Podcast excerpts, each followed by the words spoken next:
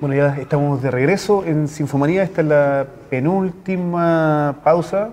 Eh, estamos junto a Marcela Ibáñez, fagotista de la Orquesta Sinfónica Universidad de Concepción y además es la conductora estable del programa Familia Sinfónica que por estos días está cumpliendo tres años al aire junto a sus compañeras. La chica, la Jimmy, la Dina, la Gaby, la Vero, que, recién pasó por aquí. Exacto, que tiene el ah, ensayo de coro. Está, el ensayo por aquí en, el teatro. Eh, ya lo conversamos antes de la pausa, eh, Marcela. En la Familia Sinfónica mm, ya rompieron las fronteras regionales eh, y ahora ya estuvieron su primera gira a Temuco. Fueron invitados a, un encuentro cultural donde se realizó la conmemoración del fallecimiento de Antonio Barro. Eh, junto a la chinganera. Cuéntanos cómo fue esa experiencia, mm. eh, cómo, cómo, fue la invitación y, qué fue lo que tuvieron que hacer ustedes allá. Sí, claro, la Fabiola González, la chinganera, eh, nos, invitó, digamos, a, participar en esto y nosotros inmediatamente dijimos que sí, porque consideramos que era algo importante y que era importante que mujeres estuvieran, digamos, haciendo esta presencia estaban los papás, Antonio Barra y otros eh, padres de otras chicas que han sufrido el mismo, la misma muerte, digamos, de, suicidio por femicidio. Entonces fue un acto muy bonito, muy emotivo.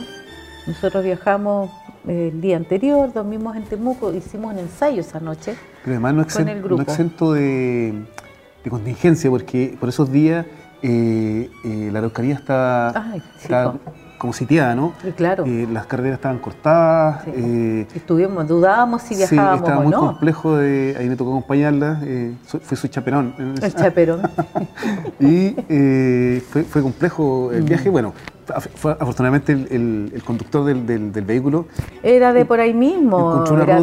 porque él era de Galvarino, algo así. Entonces conocía todo el camino por dentro. Sí. Y finalmente ustedes pueden llegar a hacer su ensayo ese, mismo día en la noche, ¿no? Sí. Con las chinganeras y con, con, con, este grupo de mujeres. de, la Araucanía. Sí, sí. Todas eh, cantantes de coros, qué sé yo, distintos tipos. Había una abogada, me acuerdo.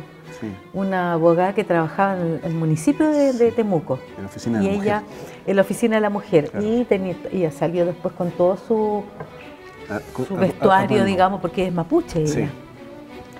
Así que no estuvo bonito eso. Estuvo súper bonito, muy emotivo y fue muy lindo que fuéramos en realidad. Eh, importante. Yo, recuerdo que estaba ahí grabándolas y eh, dos minutos antes que ustedes empezaran, a tocar se puso a llover. Se puso a llover. Se puso a llover. Y había un viento horrible. Pero bueno, cuando salieron ustedes se detuvo la lluvia. Sí, sí. Y bueno, pudieron finalmente eh, ser el, número alto de esa, jornada, interpretando una de las canciones que ustedes ya habían eh, eh, interpretado con la, con la chinganera. Claro. Que es esta canción de la, de la Quintana. Quintana, la canción sin miedo. La canción sin miedo. Eso fue otro hito, yo creo que súper bueno, fíjate, dentro de nuestro quehacer, digamos, como féminas sinfónicas el hecho de, haber grabado en grabamos en, en, febrero de este año, ¿no? Para que apareciera en marzo este concierto de, las mujeres, de las féminas en el fondo, y, que Vivir Quintana haya grabado con nosotros y lo encontré increíble porque ella se ha vuelto súper famosa, es una mexicana muy famosa, su canción es tremendamente famosa, es un himno. Miguel Quintana es una, activista eh, muy destacada en México, eh, en la música, ¿no? y, por la lucha de, la mujer. Exacto, exacto. Te, quiero contar un secreto que nadie sabe. A ver. Eh, esa canción está en Spotify, en las plataformas digitales de, de, de y bueno, en todas las plataformas digitales donde se reproduce música y, particularmente en Spotify está esta, esta ¿La versión? La, canción de, la versión de ustedes. ¿En serio? Sí, interpretada por la Orquesta Sinfónica, la mujer de la Orquesta Sinfónica y Vir Quintana en Spotify. Así que la pueden No tenía idea. ¿Sí? Mm, Así que ya la, ya la, pueden escuchar ahí en, Spotify. gran, producción, ¿no? Sí, eso salió lindo. Y las dos cuecas que grabamos de la, de la chinganera, claro. que estaban súper bonitas igual. Ni sumisa ni devota, pero mujer ni Claro, eh, mujer, eh, revolucionaria, ni sumisa ni devota. E, e, esta producción se hizo en plena pandemia. En plena pandemia. Nos arrancamos, nos arrancamos al Parque Ecuador, ¿te acuerdas? Y se grabó esa... Sí, a mí me fueron a grabar a mi casa, usted, a la plaza que está frente a mi casa. O sea, grabamos en las casas cada una Claro. y algunas tomas también, son Sí. tomas de imagen más Sí. bien de, al aire libre. Sí. Salió bonito eso, arreglos de Jaime Cofré. eh, que- y todo, o sea, nosotros no le pudimos pedir a nadie más que lo hiciera porque estábamos de vacaciones. Claro. Así que nos, fue idea nuestra y nosotros asumimos todo eso. Bueno, y tú y, y Miguel también. Pero fue lindo, fue lindo. Yo creo que eso es un, un hito importante también.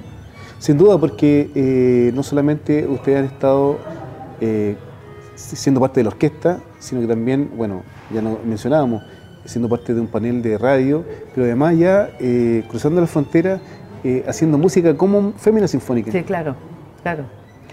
Y ahora tenemos otra invitación. Ahí espero que resulte. pues. Sí. Hay una invitación de eh, Karen Guanul, que- De con, Karen con quien ustedes ya también han hecho, han hecho algún trabajo Sí. como orquesta, que fue, ¿cómo se llama? Ah, Eh, el- Arauco tiene una pena. Arauco tiene una pena, pero en Mapudungun. en Mapudungun. Y bueno, Sí. Karen, que, que trabaja y vive en la quinta región, les hizo la invitación para que puedan hacer un- algún trabajo junto a ella Sí, como féminas en, en- en enero. en enero, ¿no? En enero, sí. Y además que aprovechamos que ella vino hace poco, ¿cuánto? ¿Un mes? ¿Será? Sí. Si es que no menos. A un concierto de música de cámara acá. Y aprovechamos de, un- de hacer un taller con ella que estuvo hermoso. Sí. Un taller del universo mapuche. Estuvo realmente lindo, muy bonito. Y vino bastante gente, fíjate. Yo, Sí. Tuvo buena convocatoria. Incluso gente que no es que no es del teatro, Claro. digamos, que no, no es de la corporación, gente externa, eh, estuvo lindo, muy bonito. Y de ahí entonces ya salió esta tercera invitación, digamos, con Pero, ella. pero, pero además ustedes se pusieron muy ambiciosas y ya están pensando en hacer algo para eh, la conmemoración del Día Internacional de la Mujer Sí. el próximo año, ¿no? Eh, Sí, el próximo año. Ojalá nos resulte. Ya estamos tirando algunas líneas ahí, viendo qué podemos hacer, definiendo mejor algún tipo de repertorio. Eh, pero yo creo que es importante hacerlo. Sí, no, sí hay que hacerlo. Ya ahí lo hicimos el año pasado, eh, y por qué este año no, digamos. O sea, y si fuimos un grupo más pequeño, ojalá el próximo año seamos más.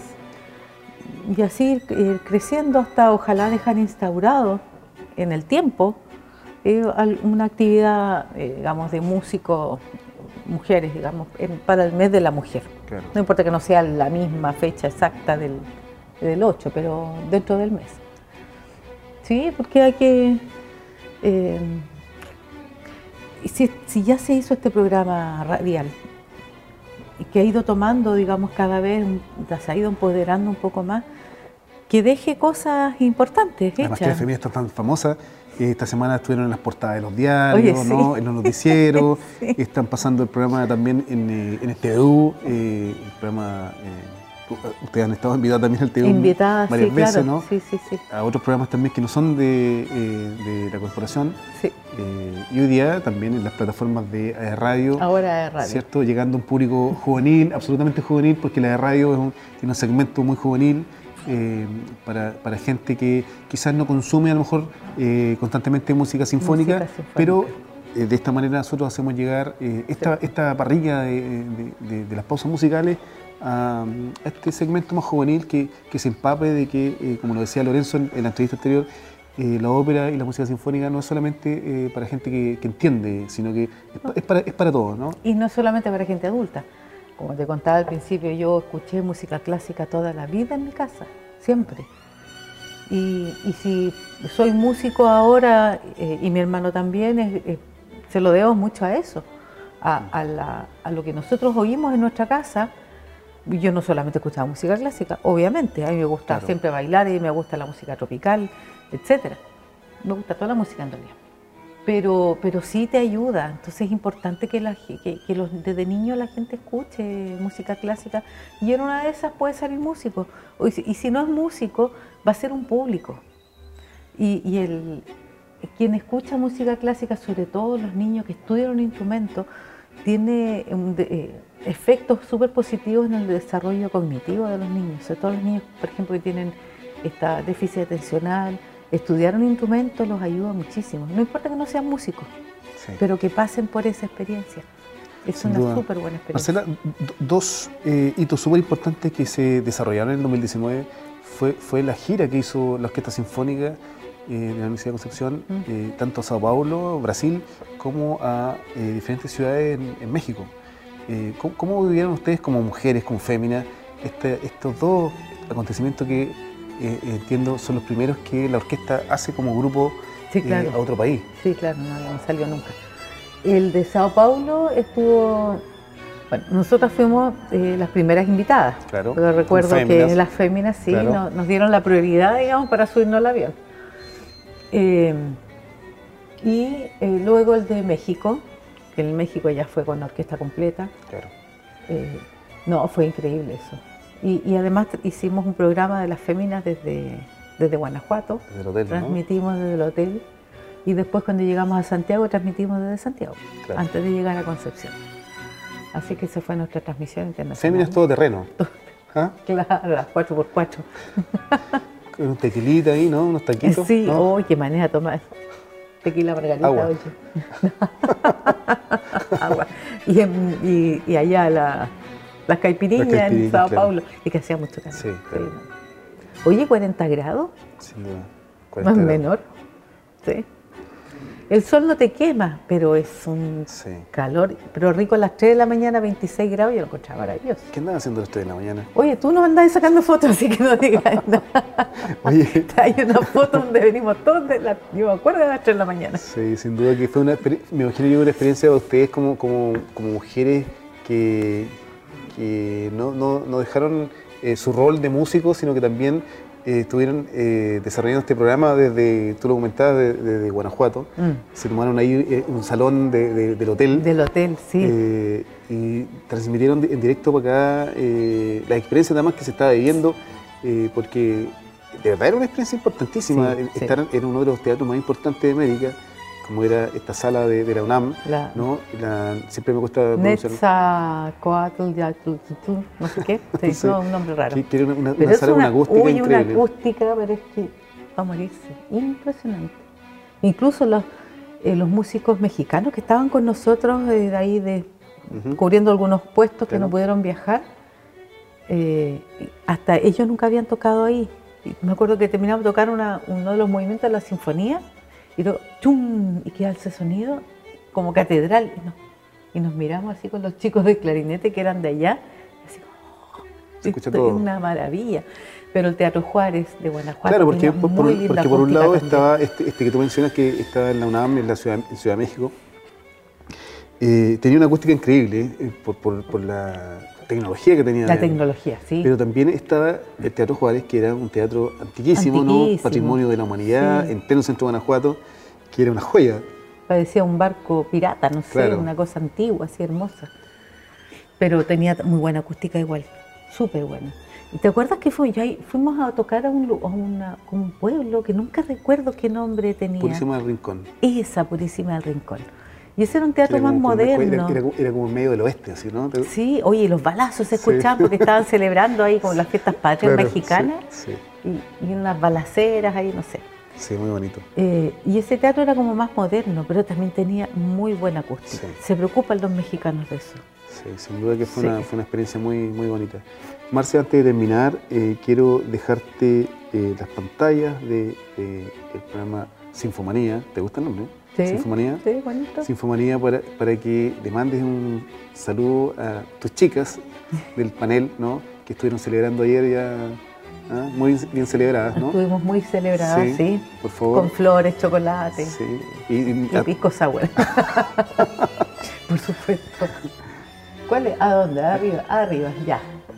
Y bueno, quiero aprovechar entonces de saludar en estos tres años que llevamos al aire el programa Femina Sinfónica, aprovechar las pantallas de AE Radio, eh, a las féminas sinfónicas, a mis colegas que hemos estado estos tres años aquí eh, trabajando en un programa, transformando eh, la posición de, de la mujer músico en la visibilización eh, en la sociedad y en general del músico. La gente todavía no entiende mucho de repente qué es lo que nosotros hacemos o que si caminamos o levitamos, no. Somos gente súper normal, como un silvestre.